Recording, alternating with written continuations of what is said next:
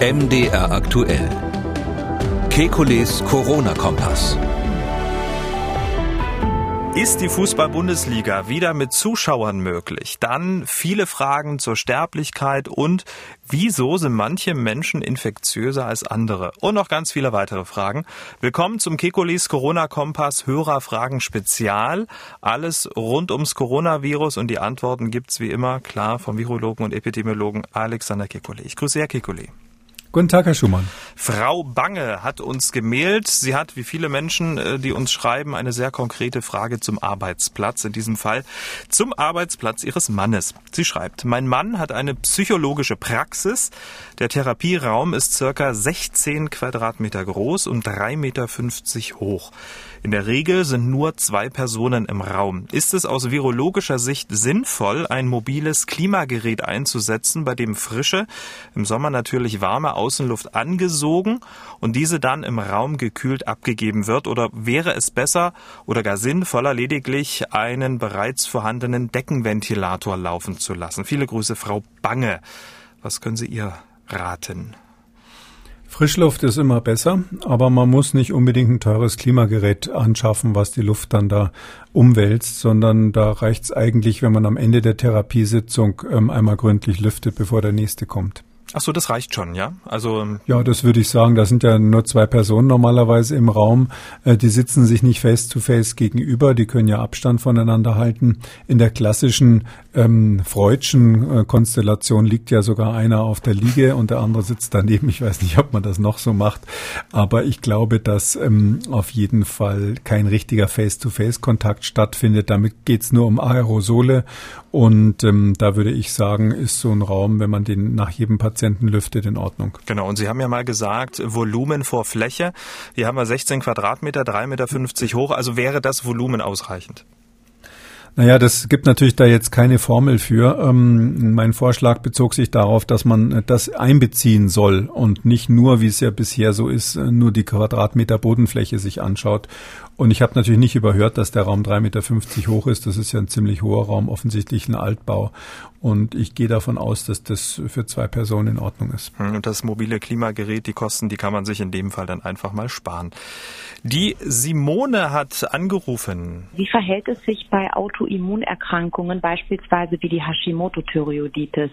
Das ist ja auch eine Art überschießende Reaktion des Immunsystems, äh, Stichwort Zytokinsturm.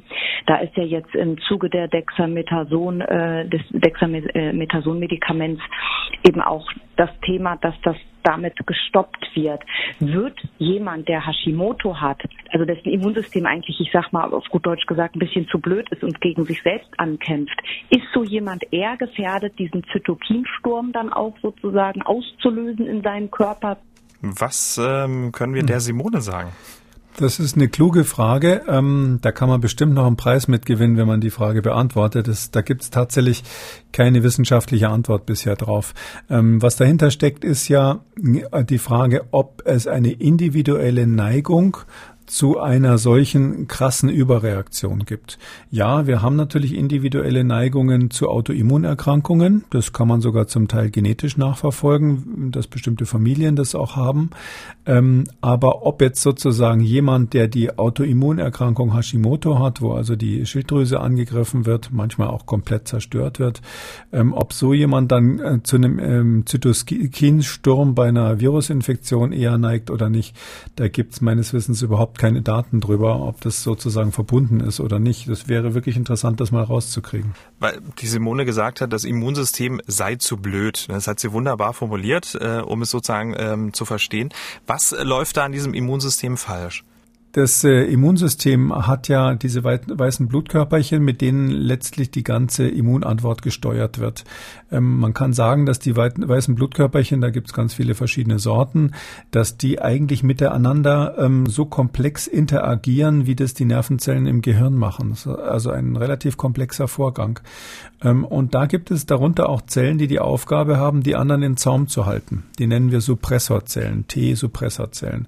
Und diese Zellen, die die anderen im Zaum halten, wenn die ähm, aus welchem Grund auch immer bei bestimmten ähm, Reizen, bei bestimmten immunologischen Reizen nicht merken, dass sie jetzt bremsen müssen, dann geht das Ganze aus dem Ruder. Und das ist so in der Art, die, wie man sich das vorstellt, dass beim Hashimoto jetzt konkret diese Reaktion gegen die eigene Schilddrüse auftritt.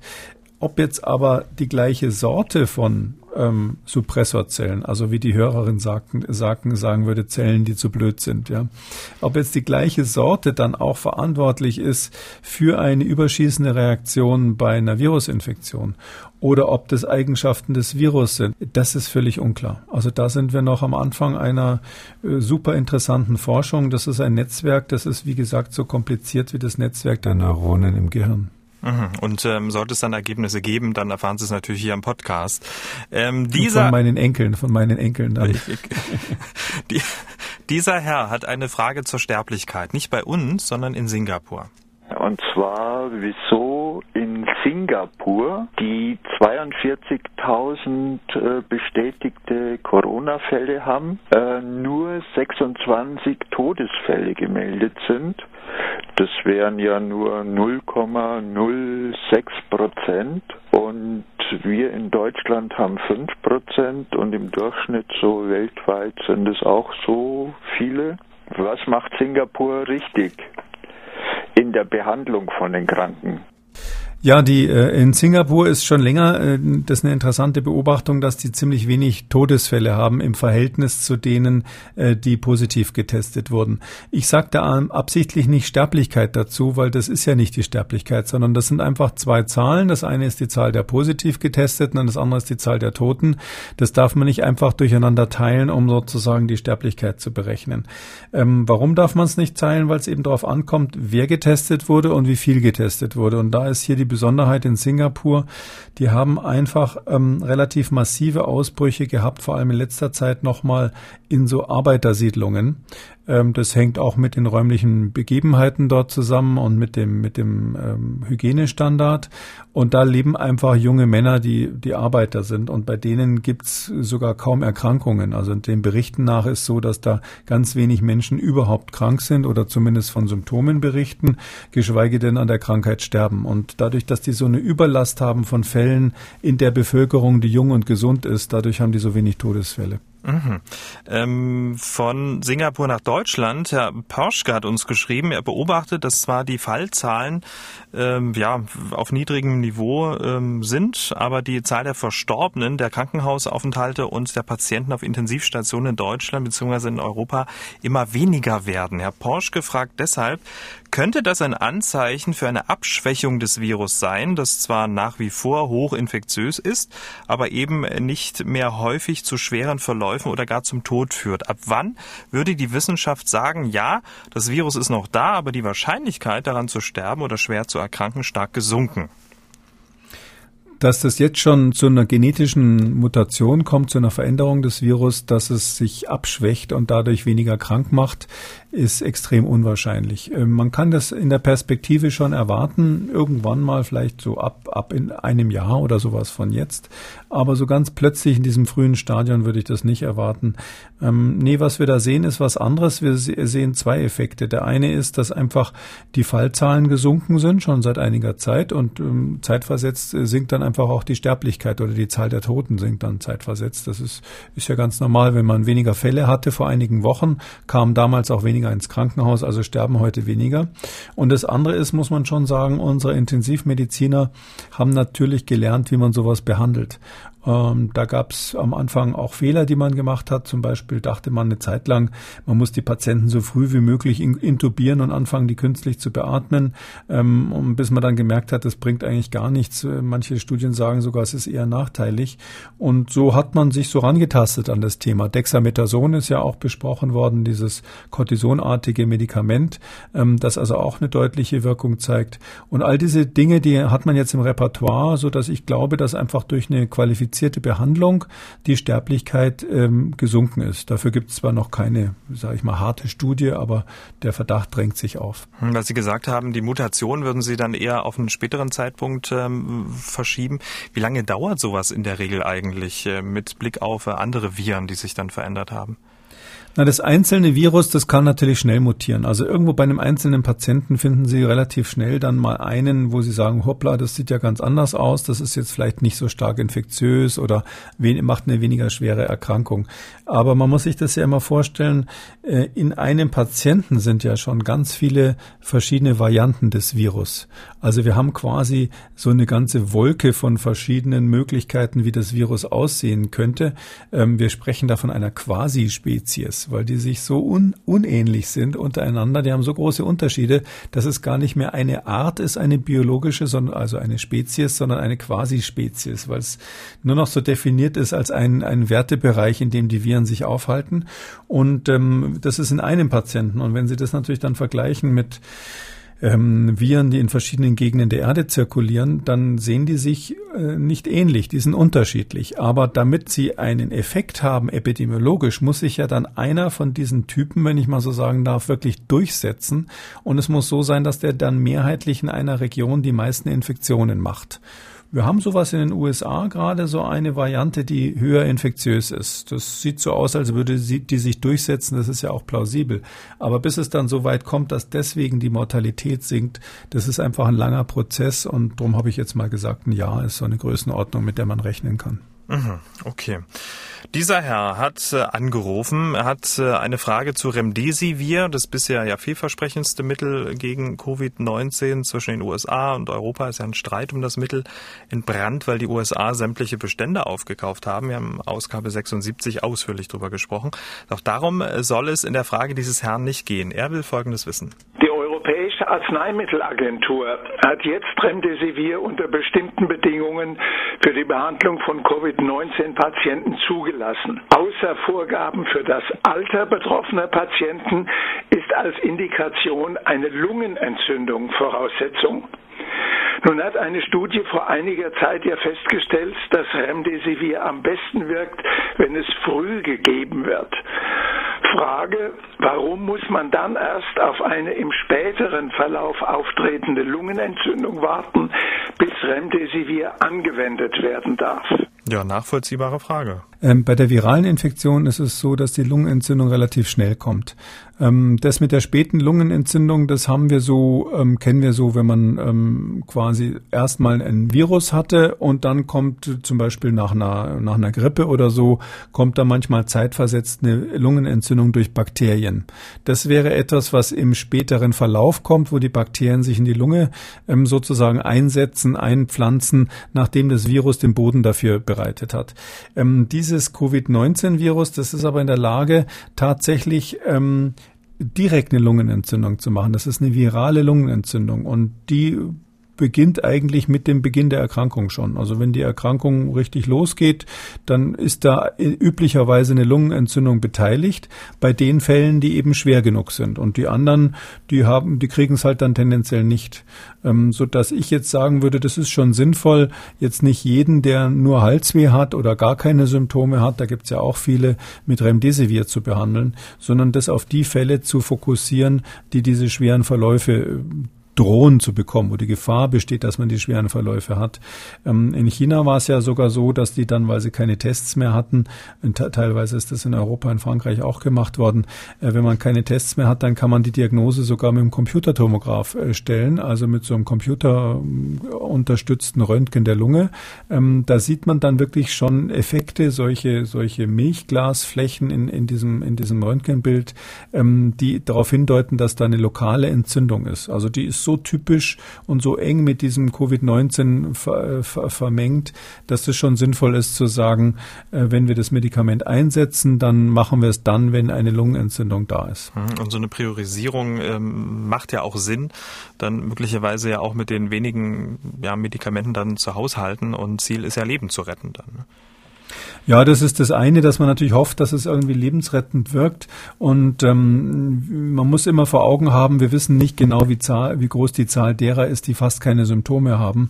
Und gerade, wir hatten ja vorhin so einen Fall besprochen, bei so jungen Menschen, ähm, die sonst gesund sind, da ist es ganz oft so, dass die keine oder ganz wenige Symptome haben. Das wäre nicht sinnvoll, da Remdesivir einzusetzen. Peter Meyer aus Graz schreibt, dass mit dem weitgehenden Fall der Mund-Nasenschutzpflicht in Österreich die meisten Menschen ihre Vorsicht verloren hätten. Der Rotarier Club in Salzburg habe aber doch äh, manche wieder wachgerüttelt. Er schildert den Fall. Bei einem Clubabend trafen sich 26 Rotarier in einem Raum für 80 Personen in einem bekannten Salzburger Innenstadtlokal, lauschten einem Vortrag und ließen sich dann noch ein Essen servieren. Einer im Publikum war infektiös.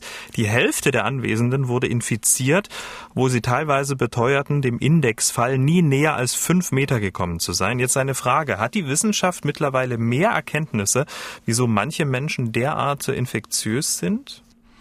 Das wissen wir nicht. Wir haben da ähm, ganz viele Vermutungen. Äh, eins hängt sicher mit dem Verhalten zusammen, also ob man jetzt singt oder spricht oder ähnliches. Ähm, es ist auch die Vermutung, dass die Zahl der Viren, die jemand ausscheidet, der so ein Superspreader ist, möglicherweise höher ist. Aber das kann auch an dem Tag liegen, weil natürlich jeder hat ja so ein Profil quasi, wenn er infiziert wird, passiert erstmal gar nichts. Nach ein paar Tagen, fünf Tagen etwa, kommen die Symptome und kurz vorher auch schon die Virusausscheidung. Und dann gibt es natürlich irgendwann so einen Tag, wo man maximal viele Viren ausscheidet. Und wahrscheinlich ist es dann dieser Tag oder es diese zwei Tage, wo diese Superspreading-Ereignisse stattfinden. Aber ob das wirklich so ist, ob es vielleicht Einzelne gibt, die über längere Zeit viele Viren ausscheiden oder mehr ausscheiden als andere, Das sind so Spekulationen, die immer im Raum stehen, aber wir haben, wir haben da noch keine abschließende Lösungen. Mhm. Also die ähm, Superspreader müssen noch äh, analysiert werden. Gerade so in diesem geschilderten Fall da im Rotaria Club, wie man hat man sich schön zusammengesessen, 26 Personen im Raum für 80, dann hat man noch was Leckeres gegessen. Hört sich doch eigentlich erstmal so an, als könne man das so machen, oder? Naja, es kommt eben darauf an, wie groß der Raum ist, äh, wie eng die Leute zusammensaßen. Ähm, ich muss sagen, viele Menschen in einem geschlossenen Raum, wo kein ständiger Luftwechsel ist, also ich vermeide das nach wie vor. Also ich gehe da überhaupt keine Kompromisse ein. Also mit einem alleine in dem Raum, der gerade gelüftet wurde, ähm, wenn man da nicht zu lange zusammensitzt und vor allem nicht zu eng aufeinander hockt, das ist aus meiner Sicht in Ordnung. Bei einem oder zwei Leuten kann man ja auch das Risiko bisschen beurteilen, wer das ist. Aber mit äh, einer größeren Zahl von Personen in, in einem geschlossenen Raum ohne Lüftung würde ich das, würde das würde ich nicht machen, wenn das ein relativ kleiner Raum ist. Hm. Ein Fußballfan hat uns geschrieben, Christian Kirsten aus Münster. Er ist äh, Fan des ersten FC Köln. Er fragt vor dem Hintergrund des guten Wetters, da hat er recht, der wachsenden Menge an Massenveranstaltungen, Partys im Freien oder gut gefüllte Außenbereiche in der Gastronomie, der sich äh, trotzdem äh, überschaubar entwickelnden Infektionslage, stellt sich mir die Frage, ob man darüber nachdenken kann, Fußballspiele der ersten, zweiten, dritten Liga in Zukunft wieder mit Publikum durchzuführen. Die Zugangskontrollen in vielen Stadien sind heutzutage sehr äh, strikt. Die ähm, Ausgabe von personalisierten Tickets ist machbar und man könnte ja mit einer 25 25 Prozent Auslastung der Stadien anfangen. Ist das eine gute oder eine aus virologischer Sicht katastrophale Idee? fragt Christian aus Münster. Die Idee ist nicht katastrophal, es wird genau in diese Richtung darüber nachgedacht. Es Gibt auch schon Modelle, die versuchen, sowas zu rechnen und sowas irgendwie möglich zu machen ähm, weil es eben tatsächlich so ist, dass wenn man genug Abstand im Stadion hält ähm, und die Wegetrennung macht, dass die Leute auf dem einen Weg zum Platz kommen, in der anderen Richtung wieder zurück, dass man die Situationen am Stand, wo man sich dann das Bier und die Bockwurst holt und so weiter, dass man dort auch die Situation kontrolliert, dann kann man natürlich sozusagen ein epidemiologisch relativ einwandfreies Fußballspiel hinkriegen. Der limitierende Faktor bei diesen Planspielen, äh, die also allerorten gemacht werden, ist immer der Mensch selber, ist der Fan selber. Wenn der dann dreimal an diesem Stand war, wo es das Bier gibt, dann ist die Frage, wie er sich danach verhält und ähm, ob der sich noch an die Regeln hält. Und das, das ist sozusagen bei den Planungen das, was man ganz schwer vorhersagen kann. Aber bei 25 Prozent Auslastung, da muss ja nicht jeder Block besetzt sein oder nur zur Hälfte, nur oben und unten. Also das wäre doch eigentlich möglich, oder? Also im Prinzip theoretisch nüchtern gesprochen, ja. Und praktisch gesprochen ist halt dann einfach die Frage, wie nüchtern sich die Fans in so einer Situation verhalten, wenn die falsche Mannschaft gewonnen hat. Und ähm, das weiß man ja, dass es dann durchaus auch sogar zu Handgreiflichkeiten kommt. Und all diese Dinge ähm, muss man natürlich berücksichtigen, wenn man so ein Spiel genehmigt. Okay, Herr Kekulé, muss ähm, qua Amt immer den Teufel an die Wand malen. Deswegen diese Antwort, Herr Kirsten Was? aus Münster. Gibt es bei RB Leipzig nicht, dass man sich umarmt, wenn ein Tor gefallen ist oder dass man dem Gegner mal einen Schubser verpasst, wenn seine Mannschaft was geschossen hat. Ich glaube, das ist, ist Wir reisen uns zusammen. So, gut. Und Herr Kikuli, zum Schluss nochmal die Frage nach den Chören, weil ganz, ganz viele Menschen uns schreiben, es gibt in jedem Bundesland sehr unterschiedliche Verordnungen. In Berlin ist das Singen in Räumen nicht erlaubt, wenn überhaupt dann nur im Freien. In Rheinland-Pfalz dürfen Chöre wieder proben. Bei allem hin und her hat sich Ihre Meinung zu den Chören geändert? Nein, da bin ich wirklich strikt. Also ähm, während man beim Fußball sich die eine oder andere Variante überlegen kann, ist es beim Chor einfach so im geschlossenen Raum viele Menschen, die über lange Zeit singen. Da gibt's und ohne Mundschutz natürlich, da gibt's keinen äh, keine Hinweise, die irgendwie darauf hindeuten, dass das die Gefahr, die man da gesehen hat, dass die gebannt wäre oder dass man das falsch eingeordnet hat. Es ist einfach eine extrem gefährliche Situation. Schreien und Singen scheint offensichtlich eine Virusfreisetzung zu befördern. Äh, und solange das nicht ganz klar bewiesen ist, dass man sich da geirrt hat, ja, das hm. will ich jetzt nicht ausschließen, äh, würde ich da sagen, lieber vorsichtig. Im freien Singen jetzt im Sommer ist das Beste.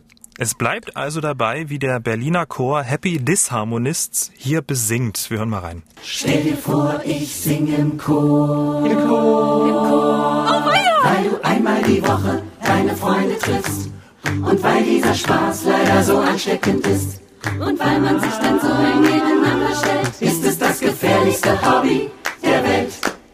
Tja, Singen bleibt nach wie vor das gefährlichste Hobby der Welt. Das war das Hörerfragen-Spezial für diese Woche. Alle bisherigen Spezials, 15 an der Zahl und alle Corona-Kompass-Folgen finden Sie auf mdraktuell.de, in der ARD-Audiothek, überall wo es Podcasts gibt. Herr Kekulé, wir hören uns dann am Dienstag wieder. 7. Juli dürfte das dann sein, wenn ich richtig gerechnet habe. Bis dahin bleiben Sie schön negativ. Ja, bleiben Sie gesund, Herr Schumann, für Sie auch.